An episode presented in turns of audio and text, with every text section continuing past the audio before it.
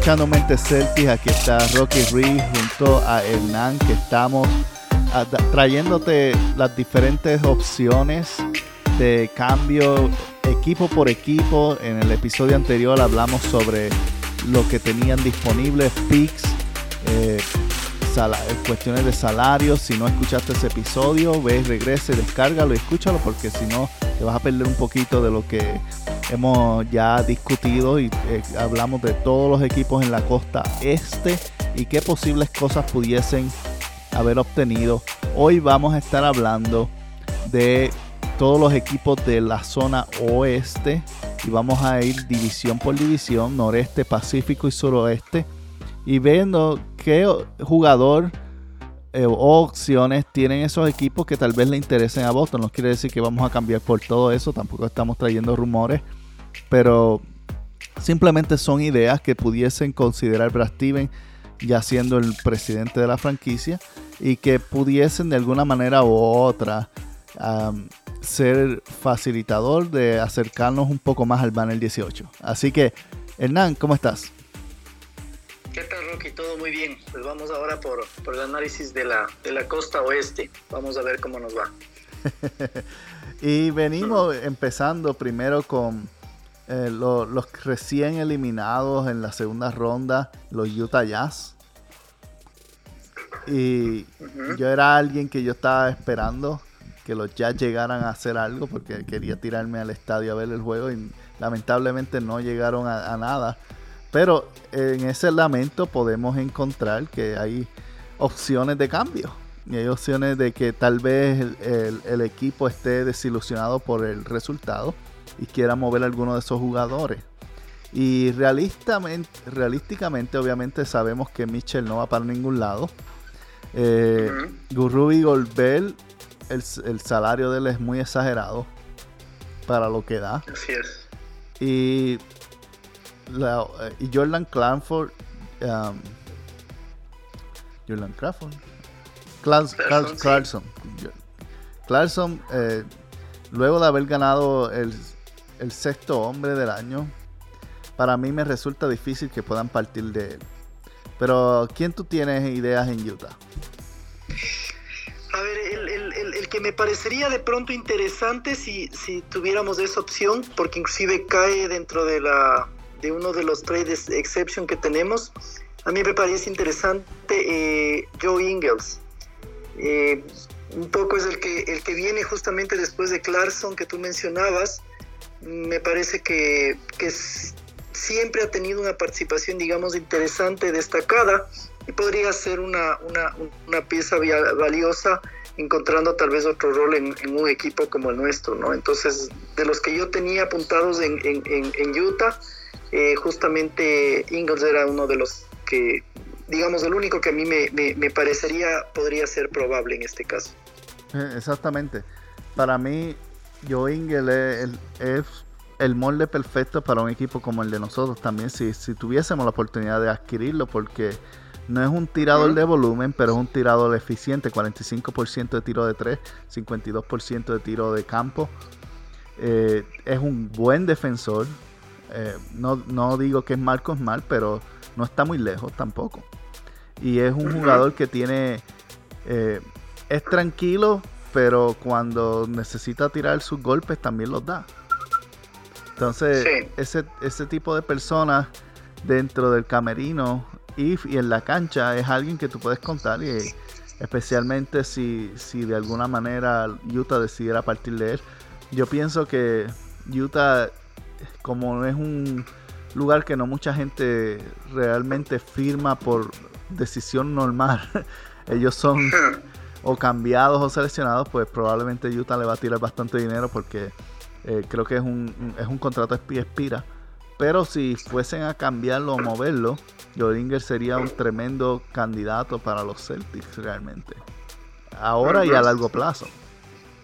Así es, así es. Y entra, como digo, el valor está dentro de las posibilidades del, del trade exception todavía, ¿no?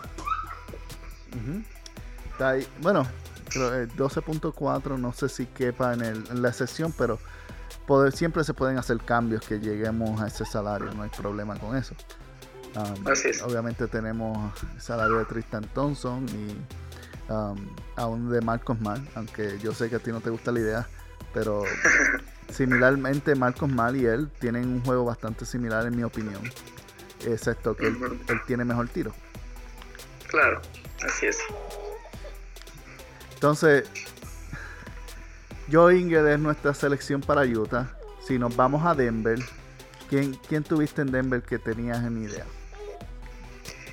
A ver, en Denver eh, tengo, eh, bueno, me parece que él también te debes tener entre los tuyos. A mí me, me- me gustaría mucho eh, Michael Porter Jr.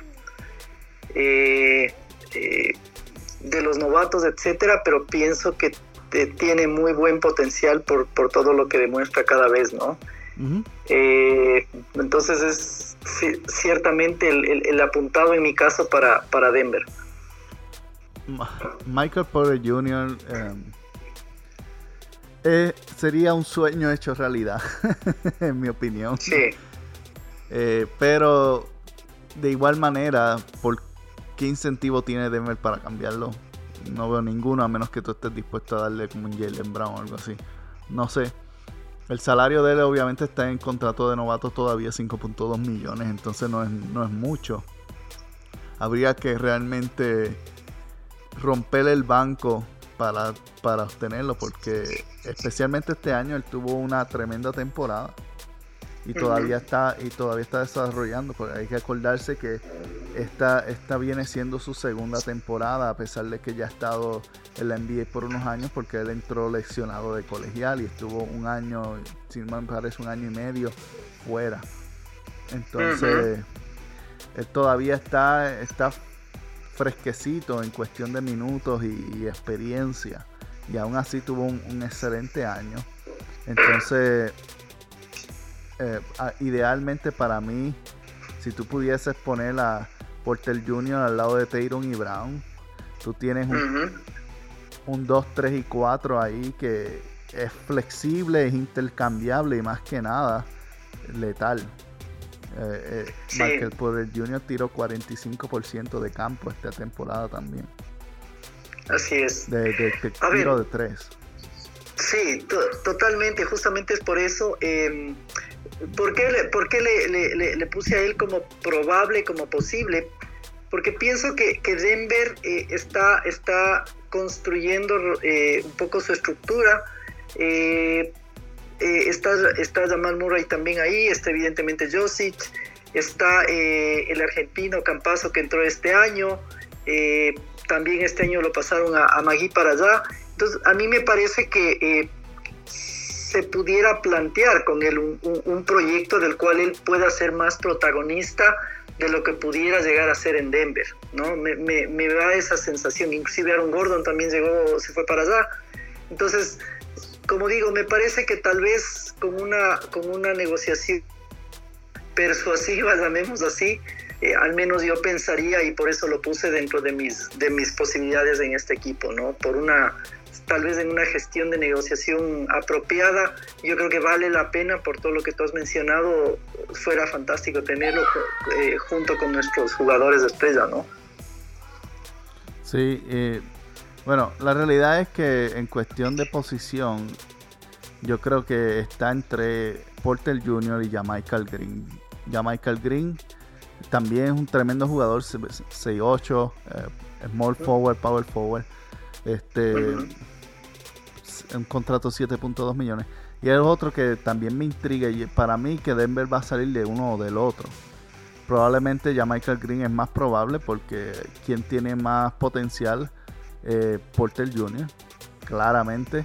Pero aún así ya Michael Green es una, una buena opción que, que si están tratando de salir de, de Green para darle el espacio a Porter a que tenga más rienda, así como tú dices, más protagonismo, pues Sí.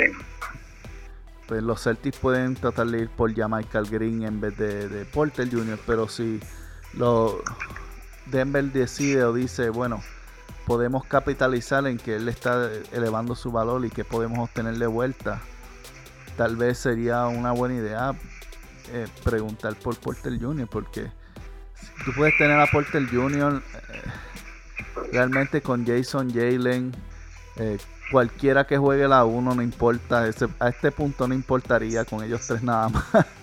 y, y tener y tener un buen un buen centro que, corte Robert Williams o el mismo Moses Brown.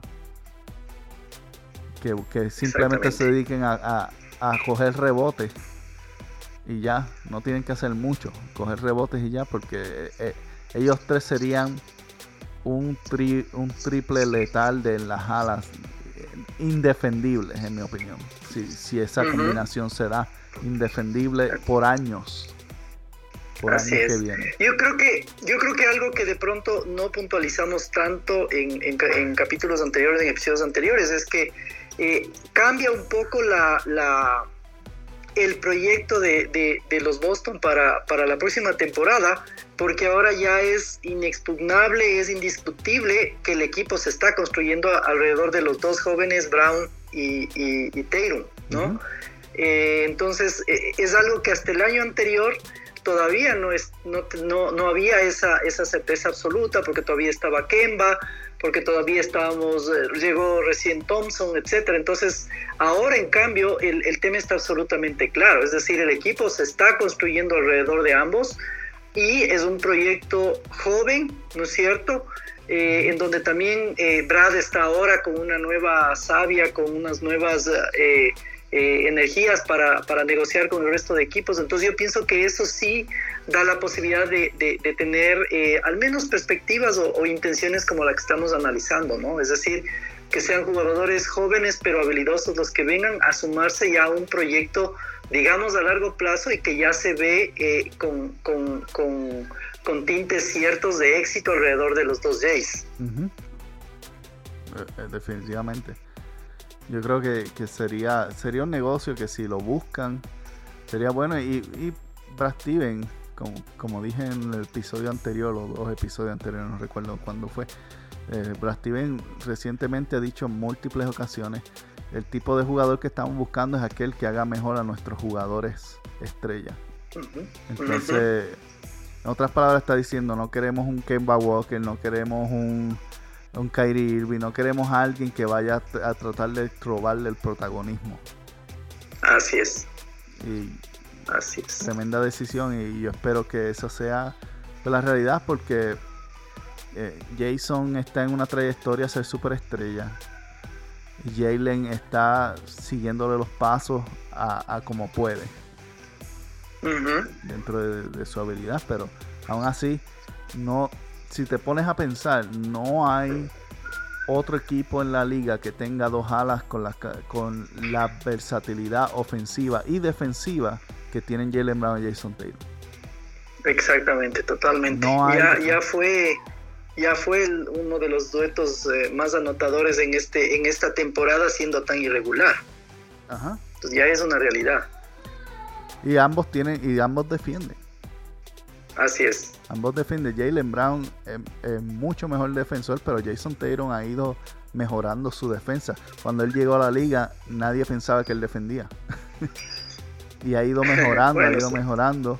Y, Jason ahora es uno de los, de los mejores defensores en nuestro equipo. Y, Jalen.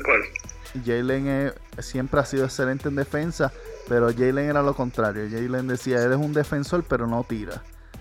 Y Jalen ha, ido mejorando cada año. Primero no tiraba, empezó a tirar. Luego no, no tira de tres, empezó a meter de tres. Luego no, no sabe manejar el balón, empezó a manejar el balón. Mejorando cada, cada año, eh, cada, cada temporada con algo nuevo. Entonces, eh, el, si tú puedes armar a alguien más que tenga esas mismas dinámicas que fue lo que intentaron hacer con Gordon Hayward, honestamente. Ese era la, el plan. Así es, el plan original. Este, si tú puedes tener tres alas que son extremadamente dominantes, eres indefendible. Exactamente. Ok, bueno. Portland. Obviamente todos los rumores de Damian Lillard y todo eso. Damian Lillard pues está destinado a tener mucho más dinero del que nosotros vamos a ver el resto de nuestra vida por cada temporada. Así es. Entonces, quién sabe si yo, yo no creo que, especialmente si traen un, dirigente o una dirigente que, que se lleve bien con, con Lillard, al menos esta temporada yo no lo veo que lo muevan. ¿Qué tú piensas? Sí, yo igual, es decir, eh, tal vez la única puertita o posibilidad que, había, eh, porque se rumoró también la posibilidad de él, ¿no es cierto?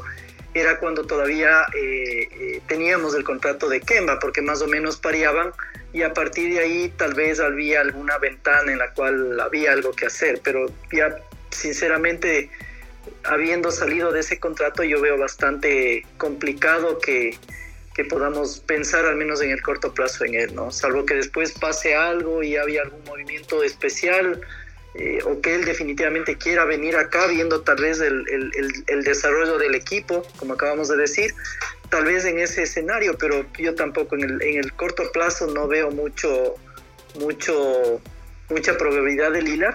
Y, y, realmente eh, no tengo mayor expectativa de, de jugadores de, de Portland eh, más o menos por, la, por las mismas razones, ¿no? Al menos yo no tengo muchos, uh, no tengo algún jugador en específico con Portland como para, como para pensar por ahora. Bueno, tenía, tenía Carmelo Anthony, justamente por el tema del tiro, pero se sabe bastante, bueno, se sabe a la luz pública que él quiere irse a, a, los Lakers a terminar su carrera ahí con su amigo LeBron. Entonces, creo que era, tal vez era el único que a mí me, me llamaba la atención, pero, pero fuera de esos dos me parecería al menos yo no tengo alguna persona por ahí.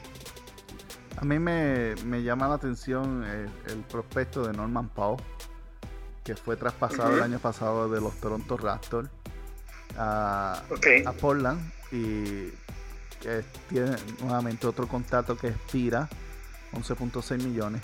Y, el prospecto que me gusta es porque me gustó como cuando estábamos en la burbuja. Powell jugó muy bien y defendió muy bien, especialmente a Jalen. Y, también recuerdo que casi nos gana. casi, nos gana con, um, con el, robo que le hizo al final en el juego número 7. Que Mal tuvo que venir y darle un bloqueo en la, en la tabla. Pero si Mal no llegaba, ese, ese hubiese sido el tiro ganador. Claro, así es, así Entonces, nosotros pasamos gracias porque Smart corrió bastante fuerte y defendió eso bien y los árbitros ah, se, tragaron el pito. Sí, al menos en esa. En, esa, ya que habían cantado muchas otras eh, loqueras, en esa jugada pues al menos no lo cantaron y nos salvó la serie. Pero si no, si no hubiese sido por eso, Norman Powell no hubiera acabado ese juego. Entonces, yo creo que ese tipo de jugador que es así también este brusco, que energético. Mm, energético, sí. Energético es, conveniente y, y en, en, en, en, Portland no, no, no sé por qué no funciona en Portland, honestamente. Tal vez es porque Portland es un equipo orientado a la ofensiva y no tanto a la defensa. Y, la, el, Paul, el, fuerte de Paul es la, defensa. Él no es un jugador altamente ofensivo. Y, eso le, resta minutos automáticamente en Portland. Si tú no metes el balón, puede ser esa la razón. Entonces no tuvo, no tuvo una buena temporada en Portland. Pero yo creo que con los Celtics y con un equipo orientado a la defensa, este, él tiene este, este, como quien dice, estilo a lo Tony Allen. Mm, ok. Que, sí, de acuerdo.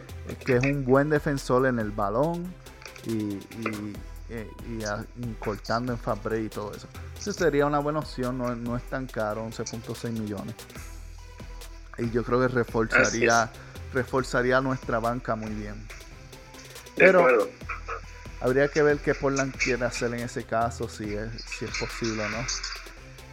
Y no es un tirador de volumen, pero también es un tirador acertado que es bueno también. No tira mucho, pero um, terminó con 41% de tiro de 3 en, en, la temporada.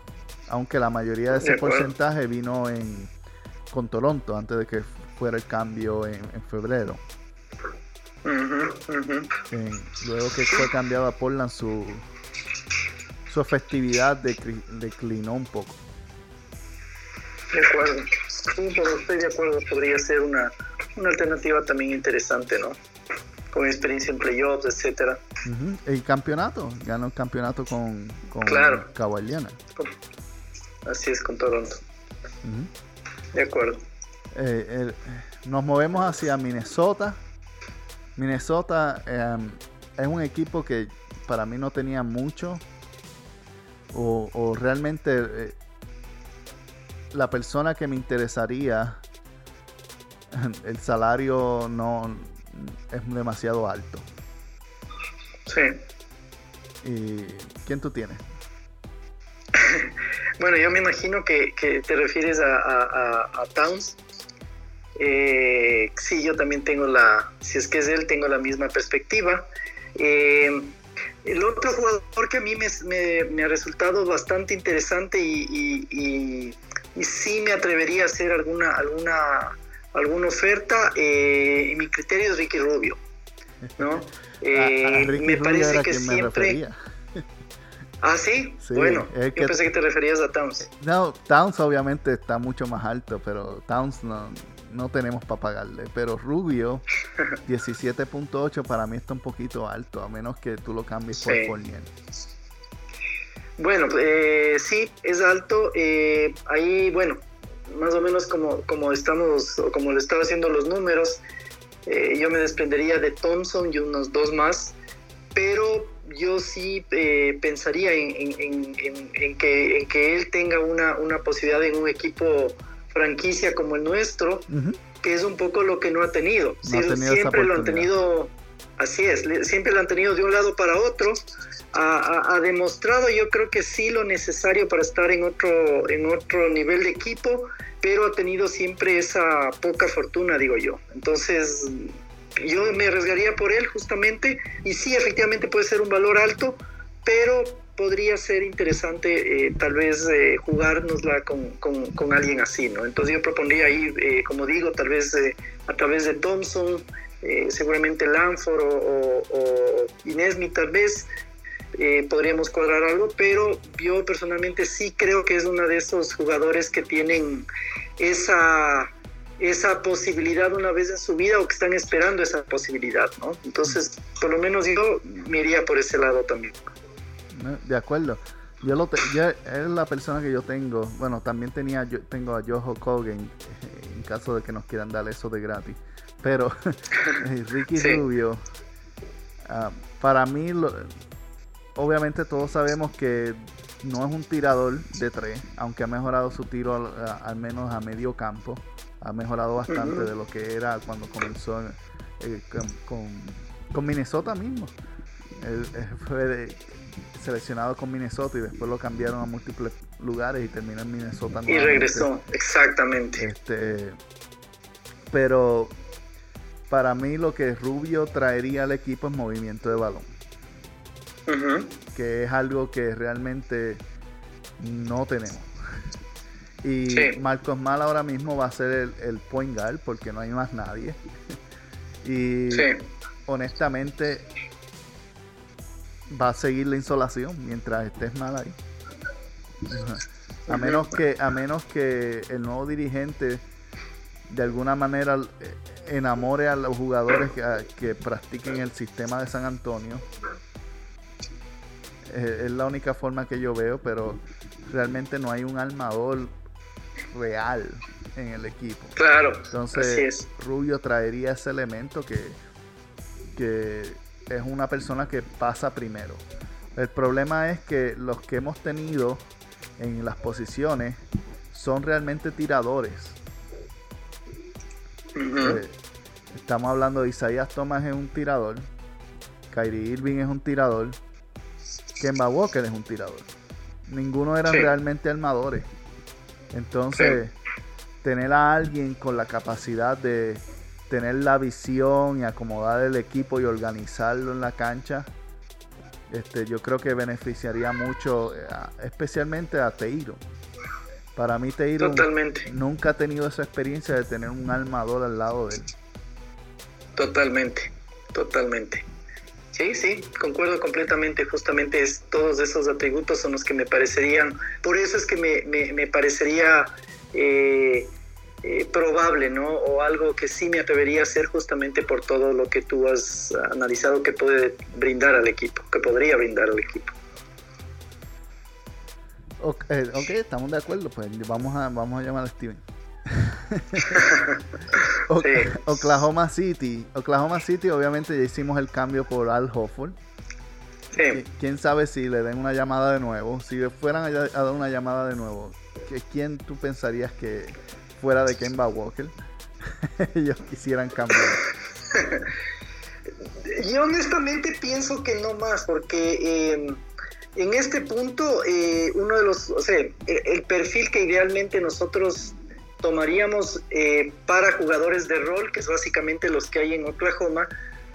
Los que nosotros necesitamos son jugadores de rol más, digamos, experimentados. En, Oklahoma no veo mucho de eso, por eso me mm, veo un poco difícil alguien de los que todavía están allá, ¿no? Sí, a mí siempre me gustó, la verdad, eh, eh, Moses Brown, que ya vino, al menos los juegos que, que, tuvo contra, contra Boston siempre me pareció destacado.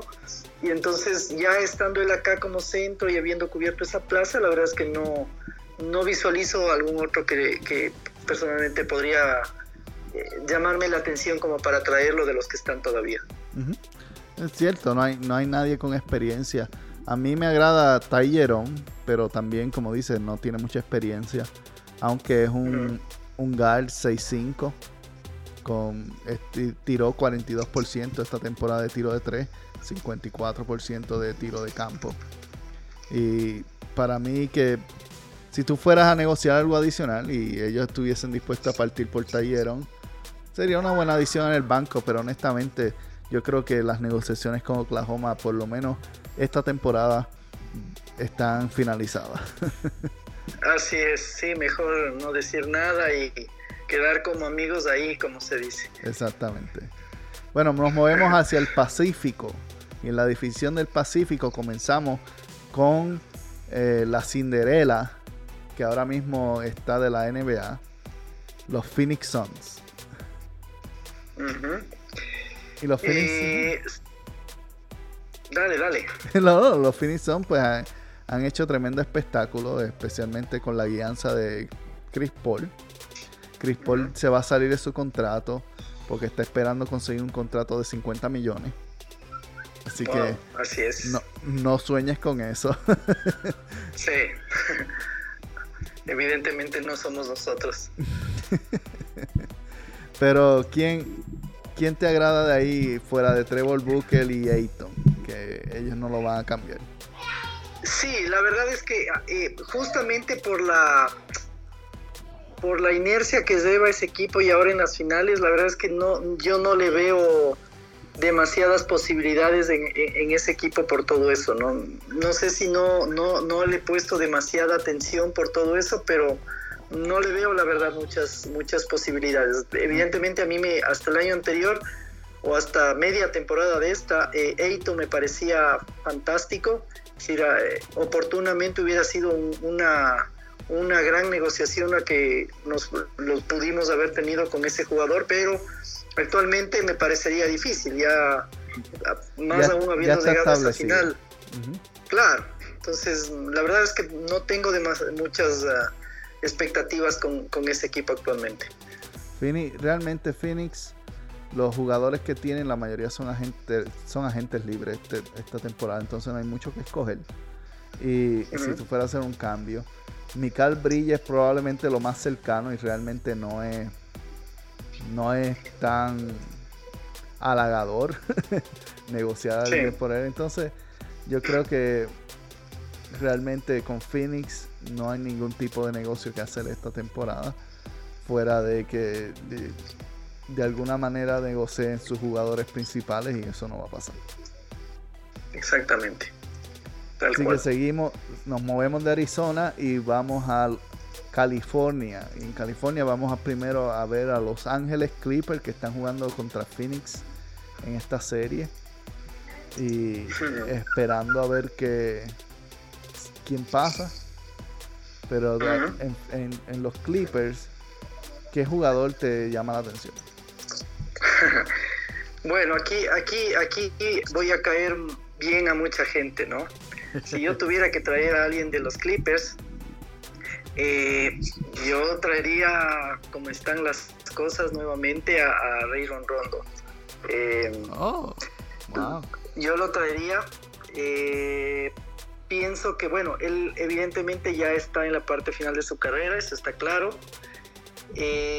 dado que ya hubo un relevo de, de, dirigente, de entrenador con nosotros, ya no está Brad Stevens ahí puede tener no solo la posibilidad, o se le podría ofrecer, no solo la posibilidad de terminar su carrera ahí, de ser ese jugador pasador que estábamos hablando hace un momento, porque justo hablamos hasta, hasta la época de, de, de Thomas, pero un poquito antes estaba Rondo, que actualmente sí podría tener esa, esa, ese rol de pasador del equipo, tomando en cuenta que ahora los Jays ya no son un proyecto, no son los jovencitos que empezaron, sino ahora, como decíamos, ya son una, una apuesta seria, ¿no?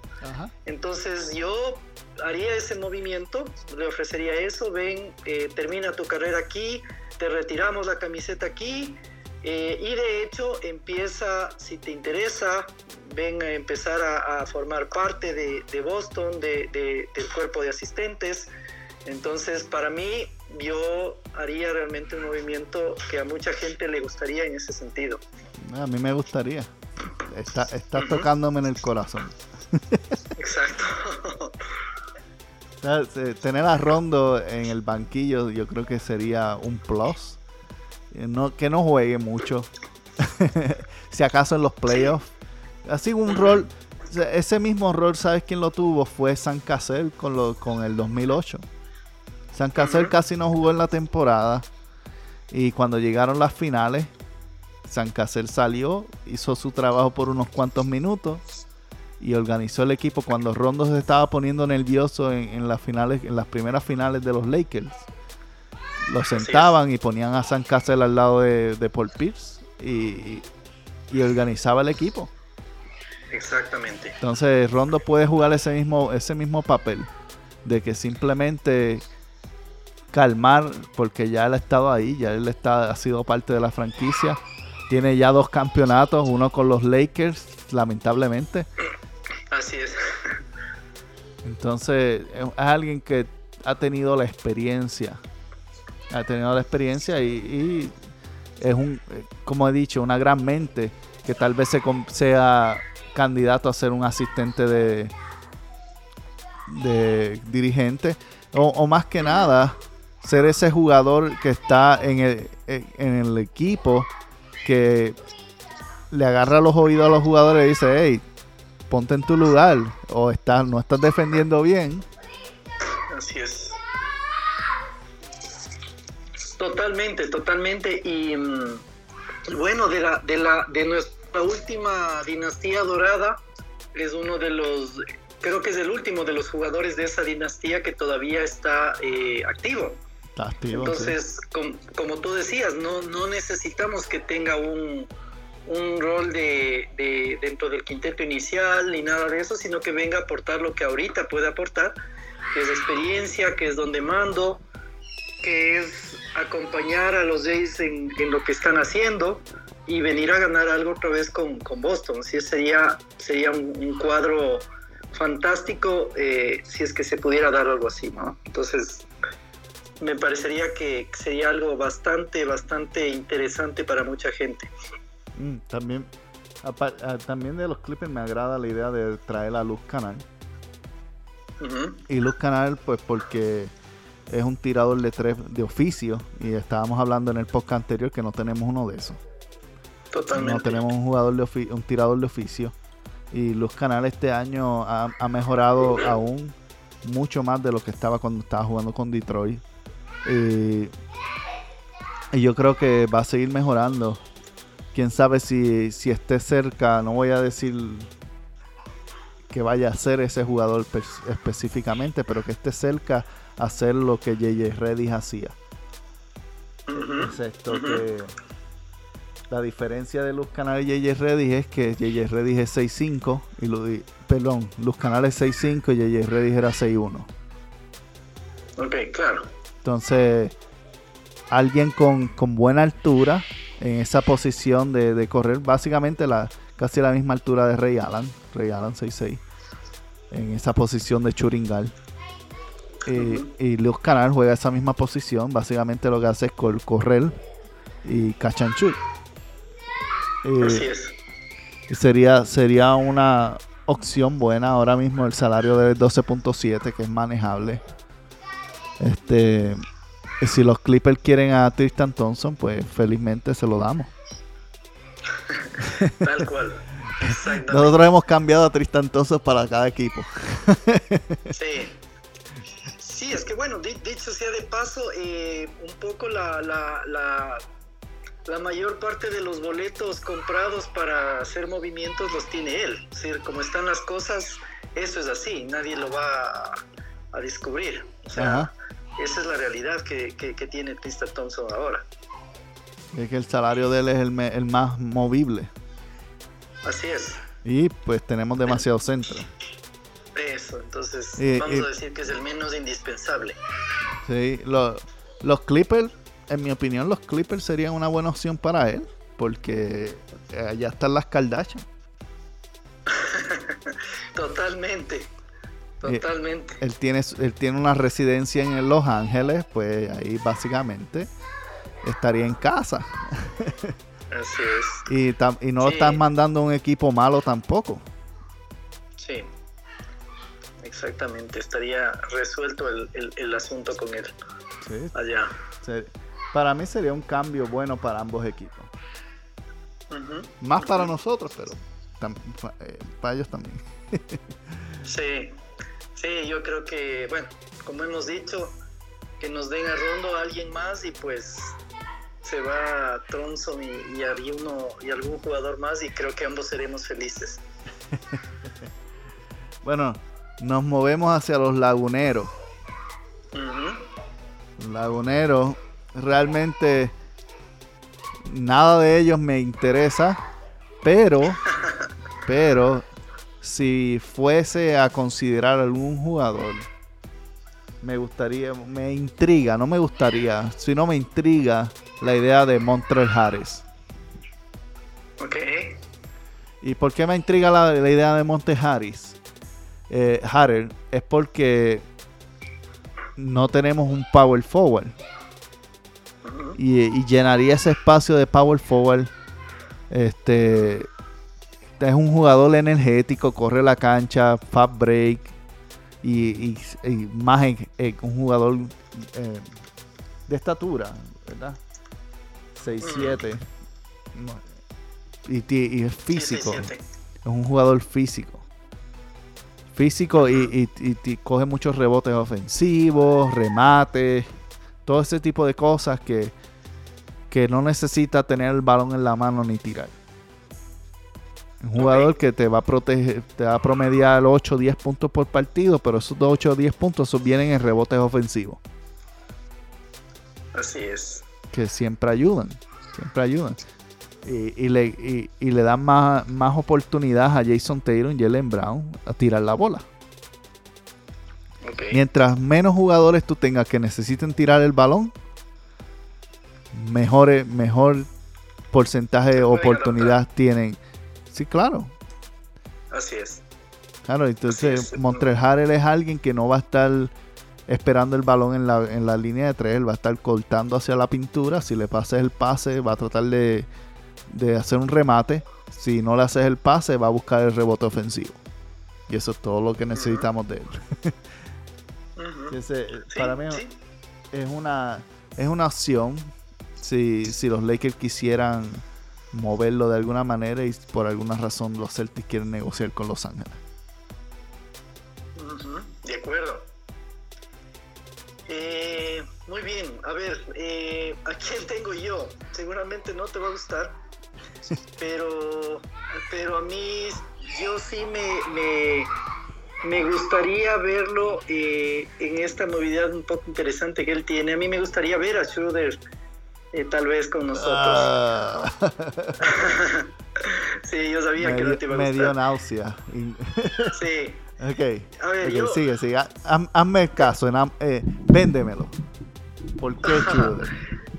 Bueno, el- el- el- evidentemente el capítulo más, ah, más, más ah, que más aborrecemos de él ha sido en, en- en- los Lakers. eh, hubiese sido ideal que pase directamente de Oklahoma, pero a mí siempre me ha parecido un jugador versátil. Eh, tal vez no tiene A mí no mucho- me gustaba ni en. Oklahoma. Sí. Yo le veo, eh, bueno, le veo como una, como una versión más joven, más versátil eh, de lo que estaba intentando hacer Kemba en el equipo.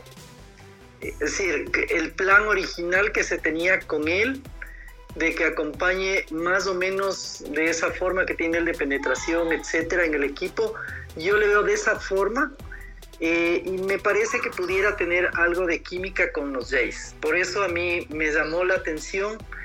Eh, básicamente esta temporada creo que se frustró más que otra cosa en ese equipo donde fue. Así que, no sé, es, es uno de esos movimientos que yo digo, eh, que traes eso, no funcionó en el enemigo y, y- y lo traes y resulta que acá eh, le va bien, ¿no? Entonces, más o menos esa es mi, mi- mi lógica con él. Siempre me ha parecido interesante. Eh, hablando fuera de Nevada, tenía, tenía una trayectoria medio parecida a la de, a la de Fournier.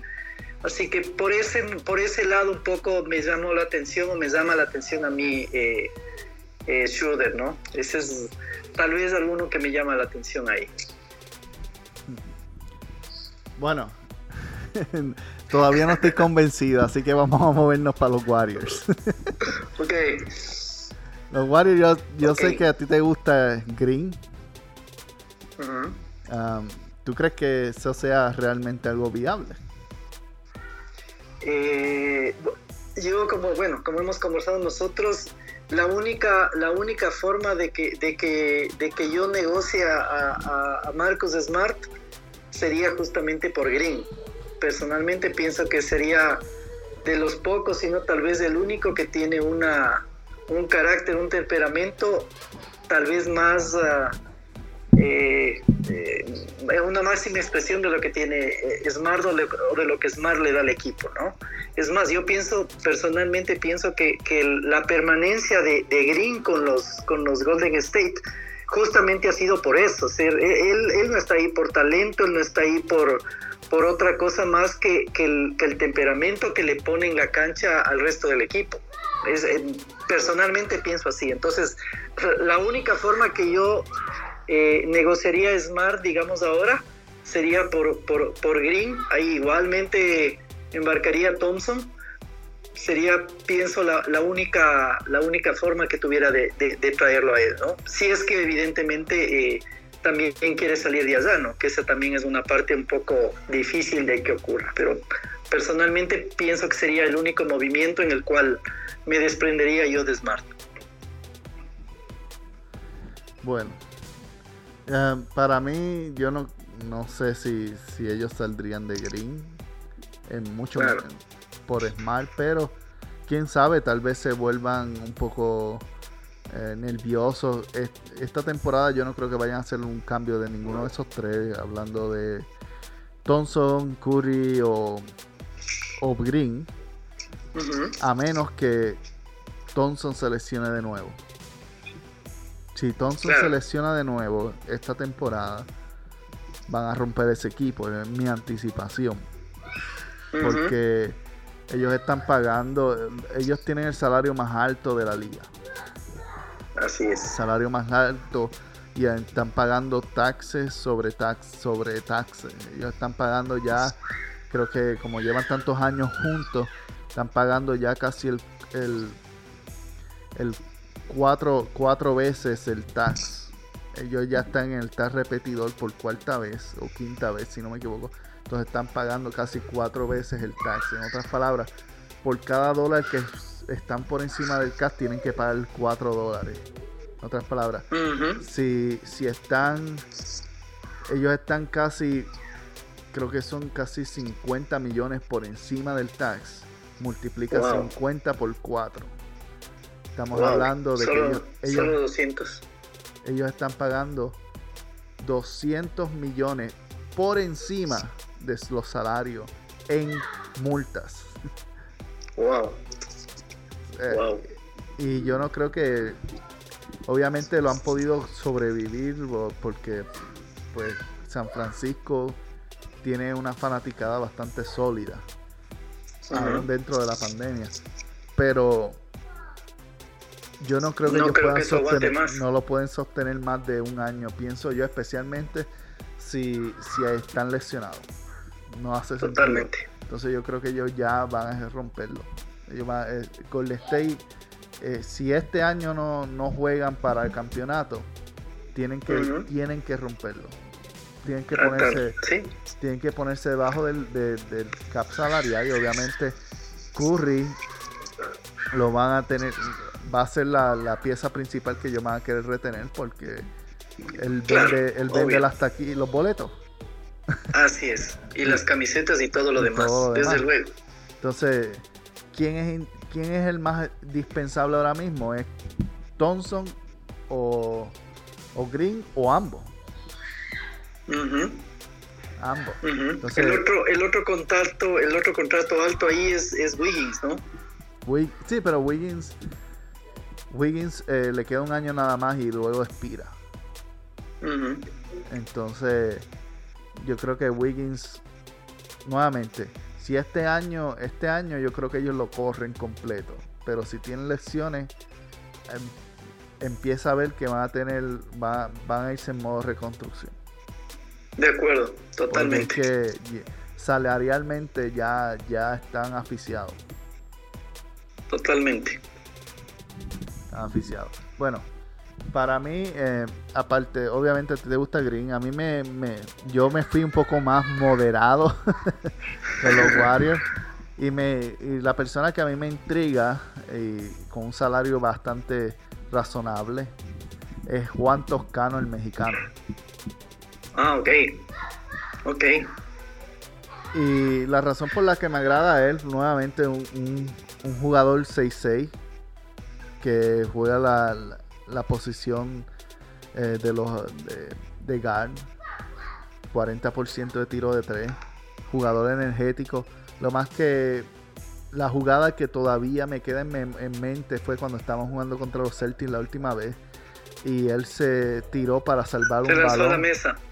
por encima de la mesa. Entonces, eso, demuestra que el, eh, hay corazón. Y ese tipo de jugador a mí siempre me agrada, el jugador que, que, lo deja todo en el tabloncillo, que, busca jugar, hacer mejor su jugador y para mí que eh, Juan Toscano es ese tipo de jugador que caería bien en cualquier equipo de la liga, caería bien.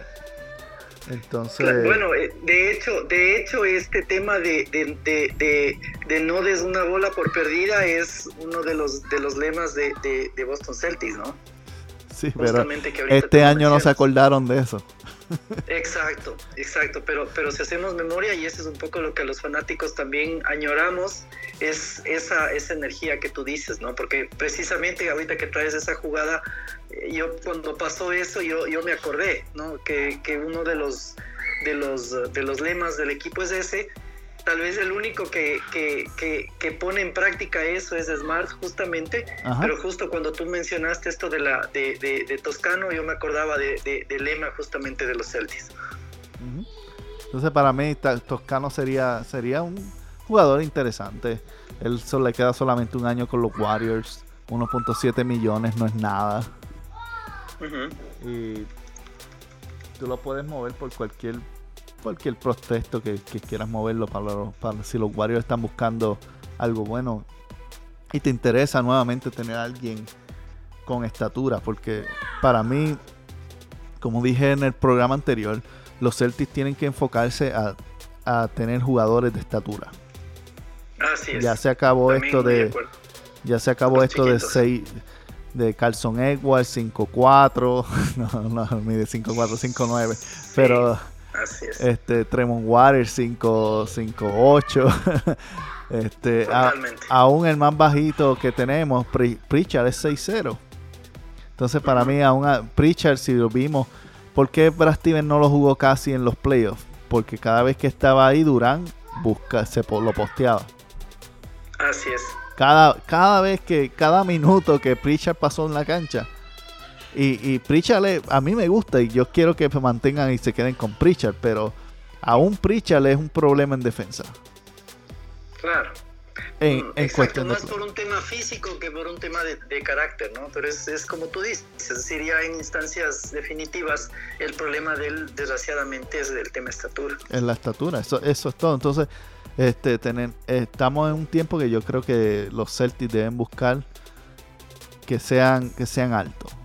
Tratar de ser altos, aunque, aunque ahora tenemos centros altos también, pero aún si no tuvieras centros altos, digamos que te quedas con Robert Williams, que es 6'11, este, aún así, lo importante es estar alto eh, fuera para proteger la línea de tres.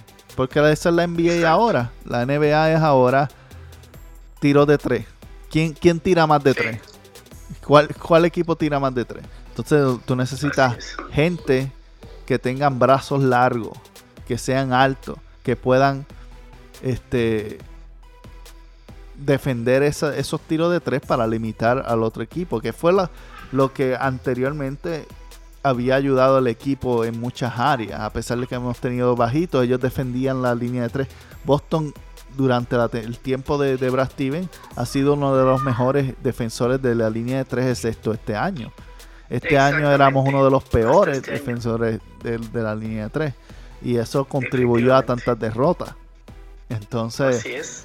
si tú tienes jugadores altos, así como un toscano, eh, defendiendo defendiendo al- a, cualquiera que sea más bajito que él, eh, un, un, Damian, un Damian Lillard que es un asesino, tiene más dificultad tirando sobre alguien que es 6'6 que tirando a alguien de su estatura 6 6'0. Totalmente, Entonces, totalmente. So, es valioso, es valioso este, el tener también esos atributos físicos. Sí, sí, estamos de acuerdo en eso. Em, a ver, yo aparte de, de- de, bueno, de, de Green que me, que me sacaste más que otra cosa, yo tenía también otro, otro, otro contrato más, ah, más moderado, como tú dices. Eh, yo tenía este otro chico, Damian, eh, Damian Lee, Oh, Damian Lee, sí. eh, lo mismo, más o menos, eh, bueno, él, él está en 6'5, ¿no? Este es un, un shooting guard igual, más o menos similar a lo que tú decías, ¿no? No es, no es, no tiene un contrato alto. Eh, el único tema sería que no sé si, si, si es que se reestructura el equipo como estabas contando, no sé si él entre a formar parte de esa reestructura en vista de que de la, de la edad, etcétera, que tiene, pero eh, en función del monto de contrato y todo eso, me parece que podría ser asequible, ¿no? Entonces, más o menos por las mismas razones que tú diste, a mí me, me ha llamado la atención eh, eh, Damian Lee.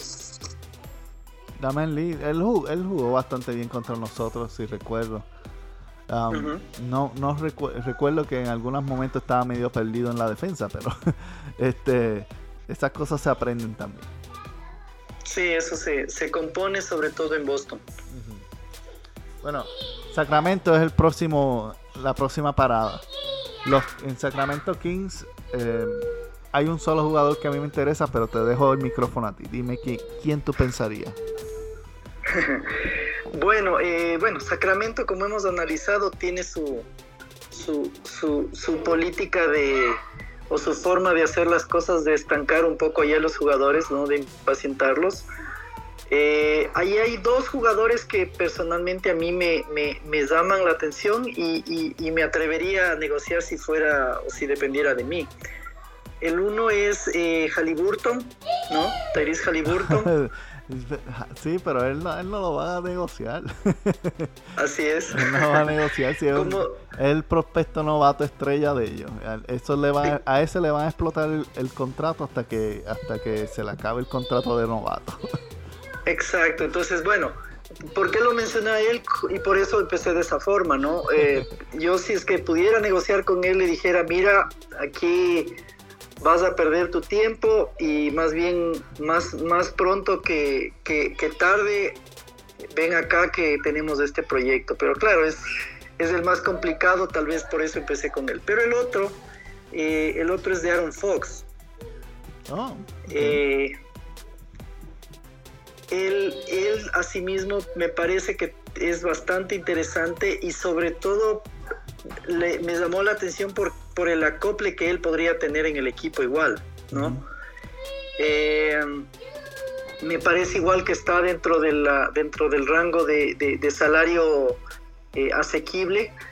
Eh, no, sé, no sé qué opinas tú con él, pero me parece que esos dos como digo, tomando en cuenta en el caso de, Sacramento, más, más que el tema salarial y todo eso, en los antecedentes que este equipo tiene y cómo, cómo ha manejado a sus jugadores. Es decir, yo entraría a una negociación con, estos dos por ese lado. No sé qué opinas tú y a, cuáles, a quiénes tienes tú ahí. Sí, si, si Sacramento está dispuesto a partir con Fox, tú le arrancas la mano. Fox es uno de los jugadores más rápidos de la liga en fan break. Es un jugador que tiene una visión decente, un buen armador.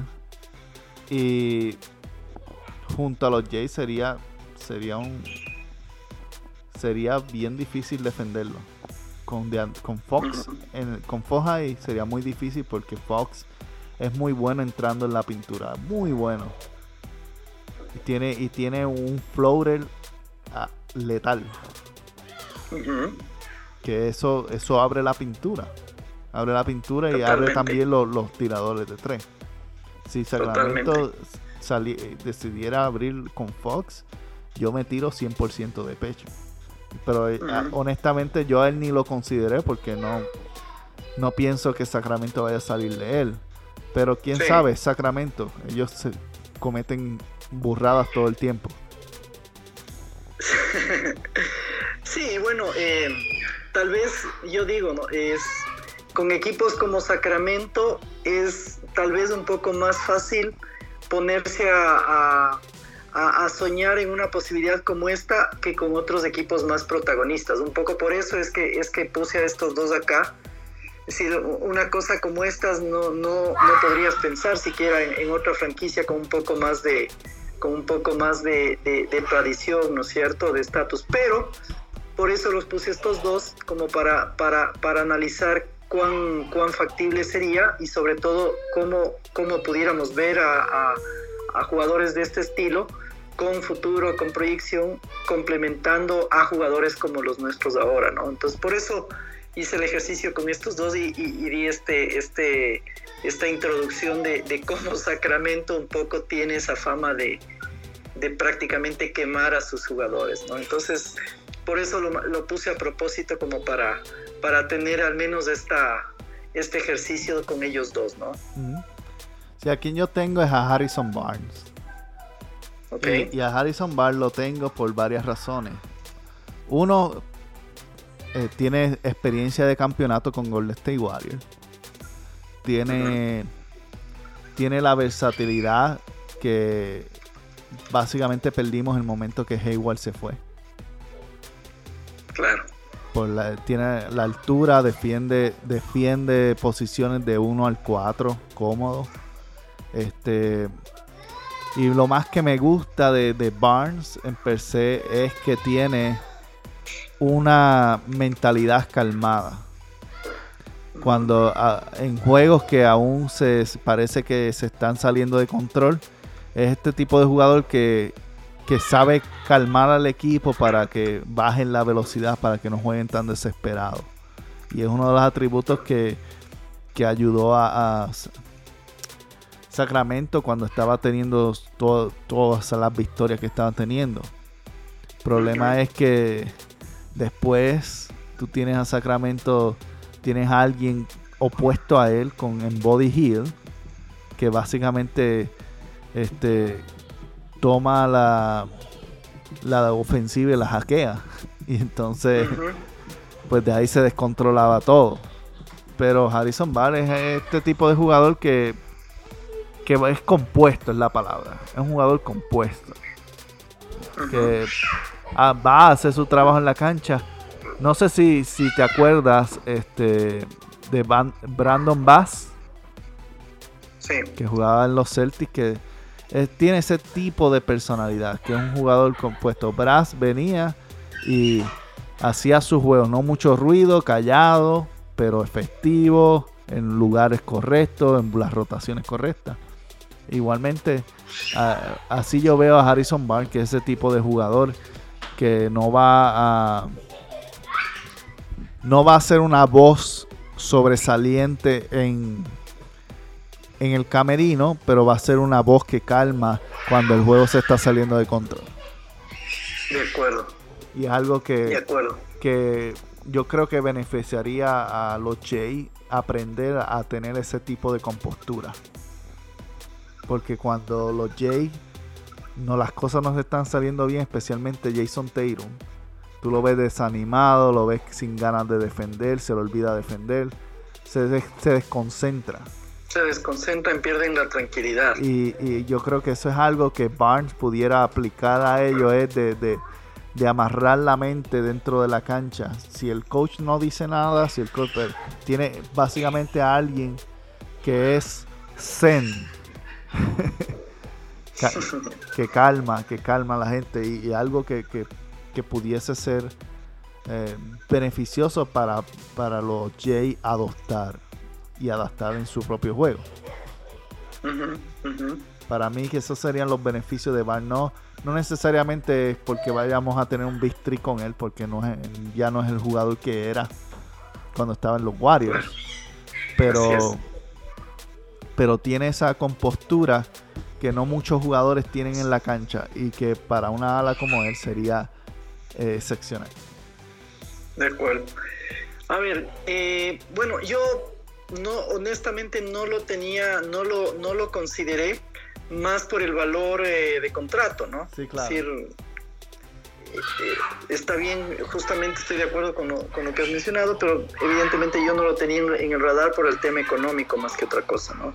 Como digo, ya habiendo salido tal vez del, del, contrato de, de, Kemba, el siguiente más o menos en esa en ese estatus sería el de el de el de Hofford que acaba de llegar, pues de ahí es bastante difícil, yo pienso, hacer algo así. para mí yo lo estaba pensando más un cambio por Fournier. Por Fournier a, largo plazo, ¿no? porque el salario de 20 millones, y si tú le das 20 millones a Fournier, es cambio a pelo a pelo, como dicen. Claro, sí, sí, sí. sin ningún tipo de problema. Sí, puede ser. Eh, esa era lo puede que, ser una buena opción. Esa era mi razonamiento. Este, honestamente, si de alguna manera lograran conseguir la Fox, Fox es, la mejor opción que tú puedes tener de, ahí. A mí lo que me gusta de Barnes es, nuevamente es ese, esa capacidad de, compostura que yo creo que le hace falta a los Jay. Ahora pasamos a la división del el suroeste. Aquí tenemos, ah, empezamos con Dallas en ese equipo y para mí en Dallas uno de los jugadores que a mí me llama la atención, obviamente Pozingi es uno de los que están mencionando que anda por ahí, pero Posingui yo no creo que, realmente por lo que vale y lo que va a costar en los próximos años sea una opción. Aparte que una de las razones que se va de Dallas es porque se ha estado quejando de que Luca tiene demasiada eh, protagonismo y él se siente como en la silla de atrás. Y si viene a Boston, si viene a Boston no va a estar en la silla de atrás, va a estar en la silla bien, bien atrás. sí. Porque ya hay, ya hay un esquema montado y hay gente por encima de él. Así que Boston no queda. La persona que a mí me intriga es, el, forward Dorian Philly Smith. Y él tiene 4 millones en, salario. Dorian lo que me gusta es nuevamente, siguiendo el tema, forward eh, que son energéticos. Energéticos, 40% de tiro de 3. Y más que nada, juega sin el balón, que es un elemento importante porque le da más oportunidad a los Jay a tener el balón en sus manos y es, eres un jugador más que tira de esquina, corta, coge rebotes ofensivos. Un jugador útil y no muy costoso. Comenzó, eh, estuvo en el cuadro de Dallas una, un, un tiempito mientras Posingis estuvo lesionado y luego venía del banco. Entonces, yo creo que es una buena opción si, si los Dallas no lo van a estar utilizando como debe, pues yo creo que un muchacho joven con mucho talento, pues es alguien que pudieran considerar. ¿Quién tienes tú? Ok, ah, a ver, yo tengo dos que me llaman la atención, uno más ah, posible que el otro.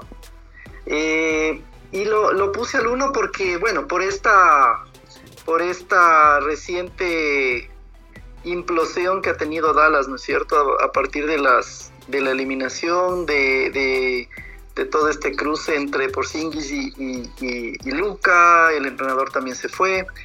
Eh, a mí me, me, me, me, llamaría la atención, bueno, el primero es el menos posible, ¿no? Como más o menos estábamos, estaba yo intentando lo anterior, el, el menos posible, pero el que me, me pasaría súper interesante sería Hardaway Jr., okay. ¿no? Por obvios por obvios motivos. Me parece que una negociación, ojalá audaz por alguien como él, sería bastante interesante. Eh, y como digo, de pronto por el, por el, por este ambiente que está en Dallas ahora, probablemente se puede entrar ahí a, a, a, negociar de alguna manera. Aunque no es tan, tan bajo el contrato, yo pensaría que, es, que sería alguien que puede valer la pena.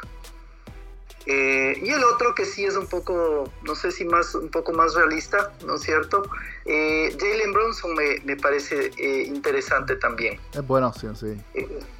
Sí, entonces, bueno, es, es point guard a sí mismo, no tiene un, contrato alto y también le he visto que tiene, me parece una, un, bastante habilidoso, me parece que no, cuando tiene la oportunidad en partidos importantes no, no se ha escondido si tiene cierta personalidad.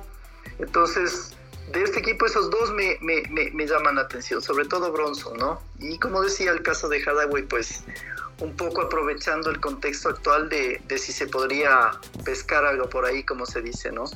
Ajá, sí, pues bueno, es que el GM nuevo no tiene experiencia de NBA, es un ejecutivo de la, un ex ejecutivo de la Nike que contrató Mark Cuban para para que corra la franquicia, más tienes a Jason Kidd entrando ahí, es muy posible uh -huh. que ellos quieran hacer un poco de limpieza y, y uh -huh. como quien dice, liquidación de jugadores.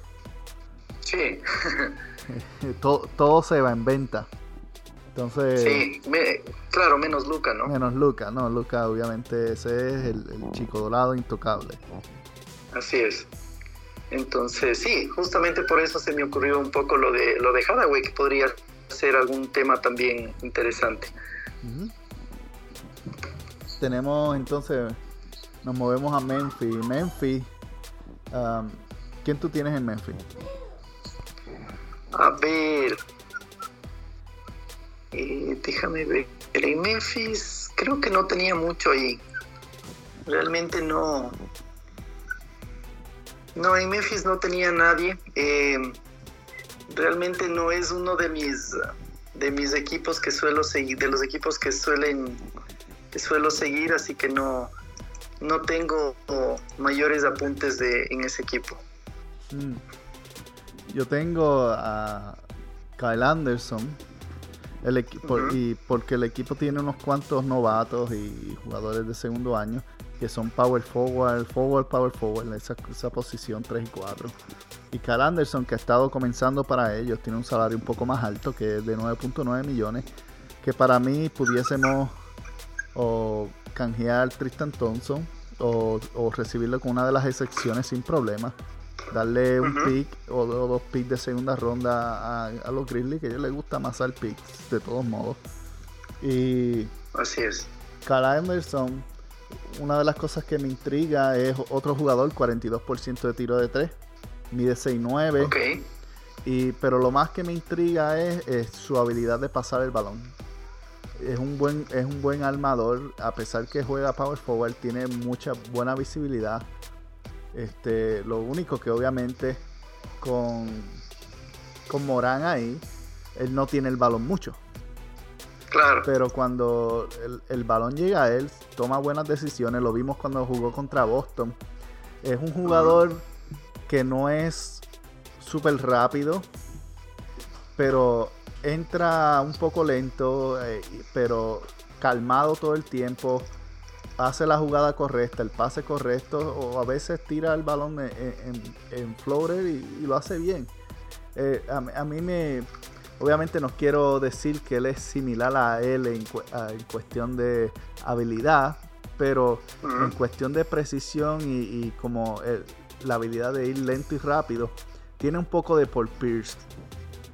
Que Paul Pierce es el tipo de jugador que te engaña. Tú piensas que es lento y de momento, boom, hace algo Sí. rápido. Sí, así era, sí, Y- y- efectivamente. Y Cal Anderson tiene un poco de eso, que es un jugador que juega a su, a su paso. Y, pu- puede jugar entrando a la pintura y sacándola para uno de los J o cualquiera de las otras jugadas. Como puede ju- en- eh, estar en una esquina y te tira los tiros de tres. También. Suficientemente alto para esa posición de forward, 6'9. Combinación 6'9 eh, y con 6'10 de, de Tatum y 6, 6'7 o 6'8 que mide Jalen. Es un buen trío. Así es. Un buen Sí, trío. sí. Me, me agrada, me agrada Kyle Anderson. Eh, Justin Winslow ha sido alguien que Danny Ainge le encantaba muchísimo y gracias a Dios que nunca lo escogió. Pero él, él está ahí, lo están liquidando en los Grizzlies. Quién sabe, a lo mejor una segunda oportunidad le funcione, pero está por ahí. Pero en, en mi opinión, Kyle Anderson cae mucho mejor para nosotros que, que- que Justin Wi- Winslow o cualquier otra opción que haya ahí. Valenchuna siempre ha sido alguien que me ha intrigado, pero tenemos demasiado centro. Así es. Entonces yo creo que ese, si fuésemos a negociar con los Memphis, esa sería la mejor opción que yo veo. Y si tú no tienes nada, pues vamos para San Antonio. Vamos al siguiente. San Antonio. ¿Quién tienes ahí? Eh, a ver, los, los tres jugadores que me, que me, me parecían eh, bueno, interesantes o, compatibles con los nuestros, al menos de temporada regular, eran eh, eh, The Rosa, eh, eh, Aldrich, que ya salió, ¿no es cierto? Y el otro que yo tenía era eh, este chico, eh, eh, Rudy Gay. Ok. De Rosa es agente Sí. libre, yo creo que Gay también. Eh, no estoy seguro, me parece, de Rosen creo que sí, de Gay no estoy muy seguro si sí, pero él tiene creo que un contrato por más o menos por 14, por ese lado. Eh, como digo, eran más o menos los que, los que tenía en mente, ¿no? Eh, en realidad, eh, justamente el, bueno, se me fue ahorita el, el que se, se acabó de retirarse en, en Brooklyn. Él, él es uno de los que más me gustaba para, para, para nosotros, pero bueno, ya se dieron las cosas de, esa, de una manera un poco diferente. No, interesantemente, Aldrich es muy, muy buen amigo de Ime Ime- Claro, por su pasado, ¿no? Ime, sí, Ime fue quien lo convenció a él a que firmara con San Antonio cuando estaba en Portland. Ya, ok, ese dato no sabía. Sí, son muy buenos amigos, se jugaron juntos y, y él lo, coach- lo dirigió también. Quién sabe si un futuro de ver a Aldrich de asistente o de desarrollo de jugadores para trabajar con Robert Williams. Sí, podría ser ahora que estamos, que están conformándose un nuevo, un nuevo cuerpo de asistentes. Ah, y uno que se me estaba yendo, perdón. Eh, se me estaba yendo uno que también le tenía apu- apuntado y este no está, no tiene un, un, eh, un- un sueldo tan alto. Este es Derek White, Oh, sí. eh, que también en los partidos me parece que es bastante movedizo, me parece interesante. Asimismo, Poinigar eh, no tiene un sueldo muy alto. Él me pareció interesante de los de los de los jugadores uh, digamos que, bueno, no es tan novato ya, pero me parece que es, que es, un, es, un, es un prospecto interesante. Él, él me faltaba de los que tenía apuntado. Sí, con, con ese tipo de prospecto, con White, a mí lo que no, no, no sé si sería alguien que sería alguien más para la banca que, que para el cuadro.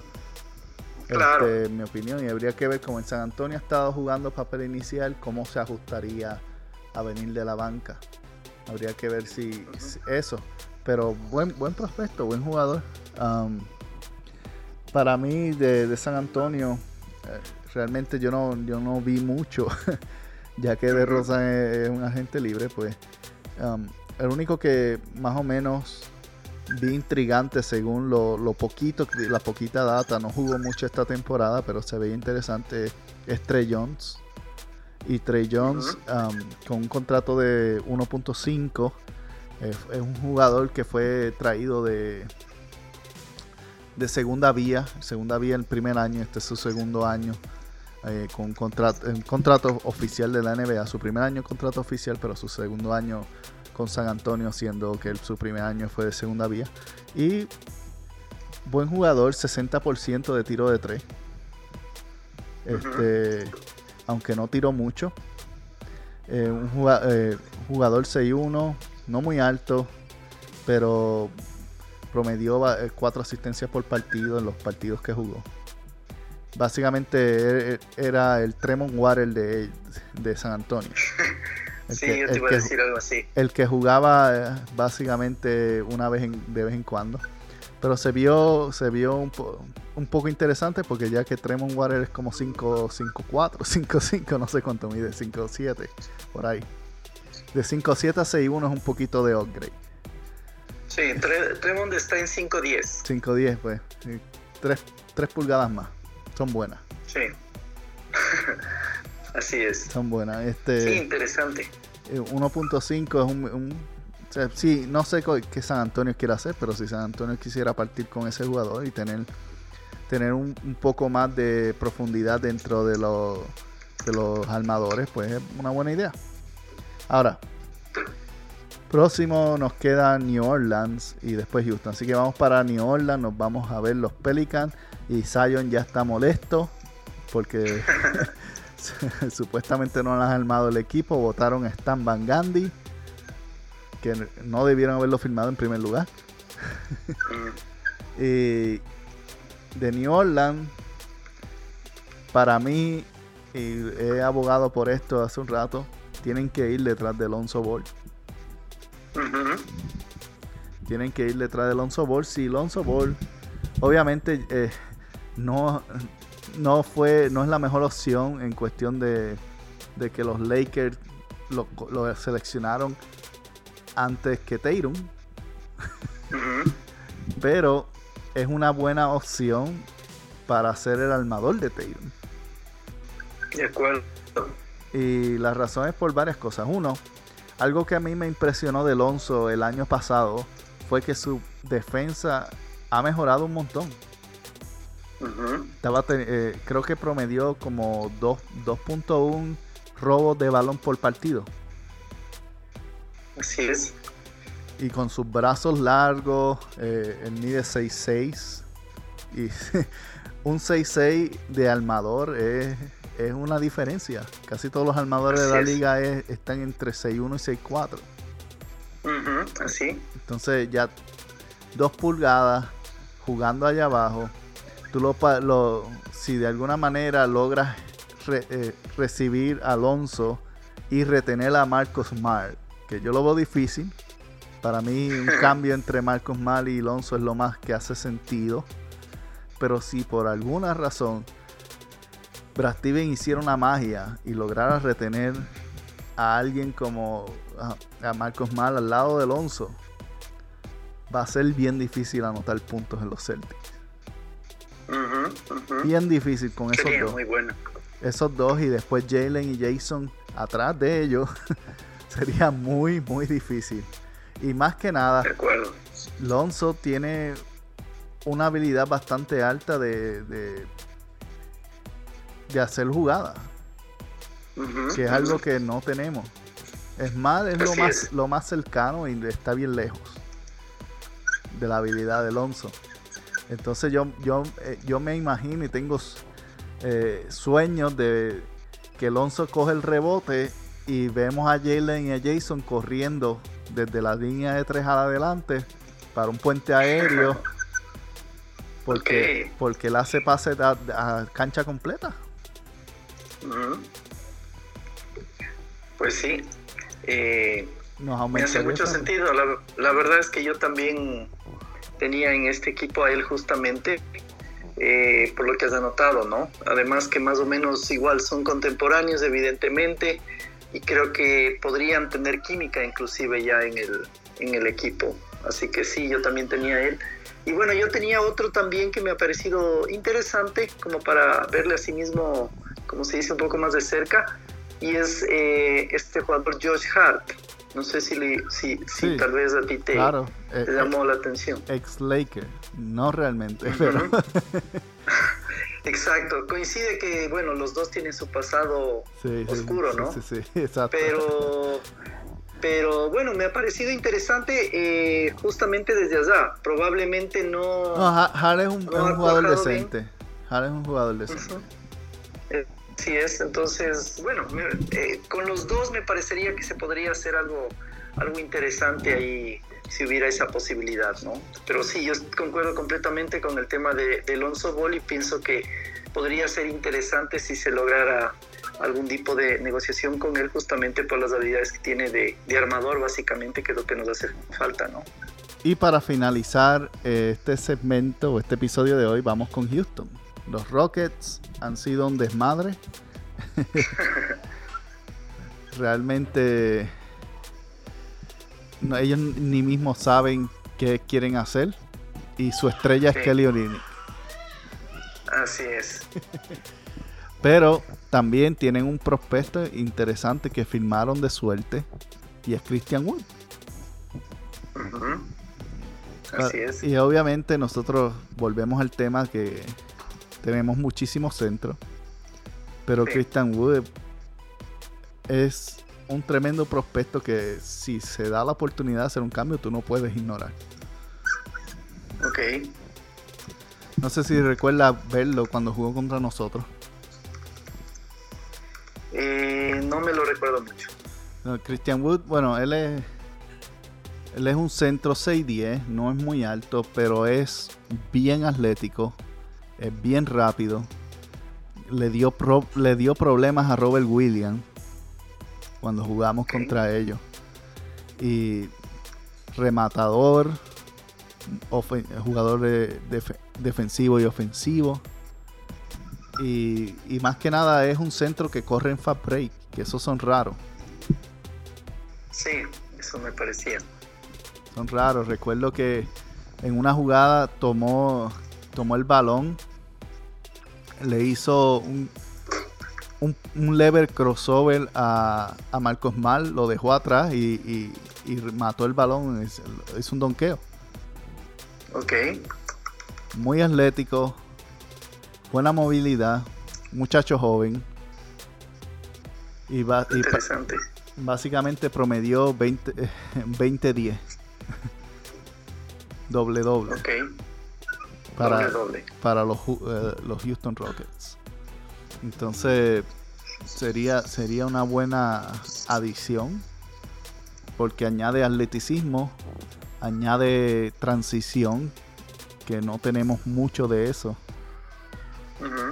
y, buen defensor en la pintura, o, al menos decente. Robert Williams es mejor defensor, pero eh, a este momento eh, Christian Wood es mejor jugador ofensivo que, que Tyler. Ok, claro, así es. Ok. Entonces, no sé, es, es otro de los que me imaginaría si pudieses retener, si tuvieras ahí a Christian Wood al lado de Robert Williams. Serían dos torres. Atlética, bien defensiva. Y con capacidad de fast break. Sería, sería bueno. ¿Quién tú tienes de Houston? Ok. Eh, a ver, bueno, en coincide que yo tengo dos, dos ex Celtics aquí, justamente. El, el, uno eh, que llama la atención evidentemente es Olinik, que es el que menos probable le veo porque no salió tan bien y evidentemente ahorita, como dijiste, es como que la, lo, mejorcito que tiene Houston. Pero el que sí realmente me parecería interesante y, posible o positivo para el equipo, a mí me gustaría traer a, Bradley de, nuevo al equipo. El retorno de justamente, Bradley. Justamente por el tema eh, eh, de defensa, ¿no? Es decir, eh, ella, no defiende igual. ya él no defiende igual en lo más mínimo.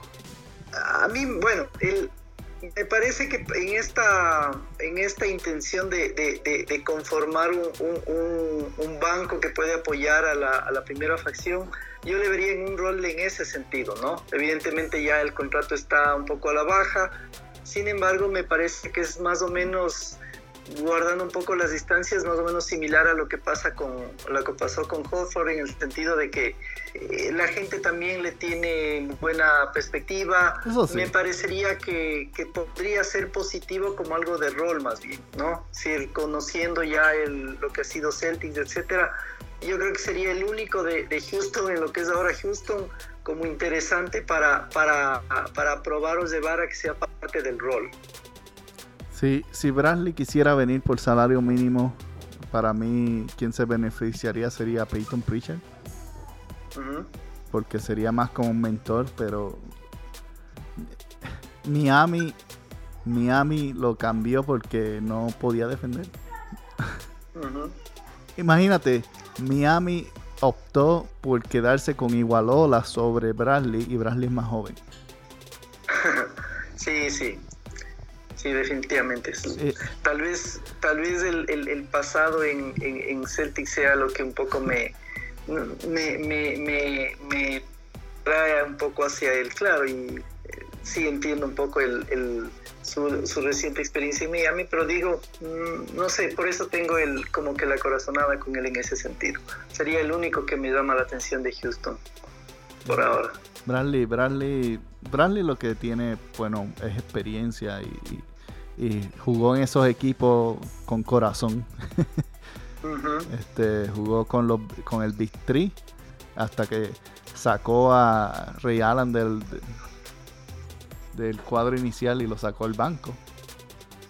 Y de ahí para adelante, pues Bradley brilló bastante, pero yo no creo, no sé, no, no le veo mucha energía. Para mí, para mí, si viene como un rol de mentor, de estar en el banco y ayudar a los muchachos jóvenes, a jugar con más experiencia y qué sé yo, pues para eso sería excelente. Pero... Sí, yo creo que es, para alguien que complete el, el, rol eh, y más o menos con ese rol, ¿no? O sea, como tú dices, ya como alguien de experiencia que viene a aportar otro tipo de cosas, porque eso realmente ahorita no tenemos mucho, ¿no? No hay. Exacto, entonces más en ese, en ese sentido, no, no como una solución inmediata o concreta alguna de las otras cosas, sino justamente con, con, algo de completar el rol que estamos indicando con algo de experiencia, más que nada por eso.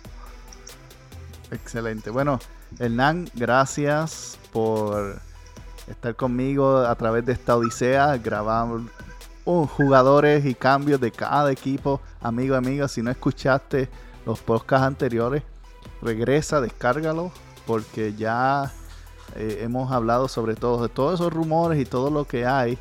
Vas a saber si es posible o no, porque nosotros discutimos lo que es realmente posible dentro del CAB y dentro de lo que tenemos. Si no lo escuchaste aquí, realmente es porque probablemente es imposible y simplemente es una loquera que alguien puso en el internet. Nos vemos hasta la próxima. Gracias por haberte conectado. Compártelo con alguien más. Y regresaremos luego según vayan saliendo las noticias con más Mente Celtic. Cuídense amigos. Si te gustó este programa, recuerda que te puedes suscribir donde quiera que lo descargaste o donde quiera que lo escuchaste, en tu plataforma de podcast favorita. Y también ah, recuerda suscribirte a nuestro Facebook, seguirnos en Mentes Celtic con Rocky Ruiz o a través de nuestro grupo Mentes Boston Celtics. Te esperamos en el próximo episodio y compártelo con alguien más.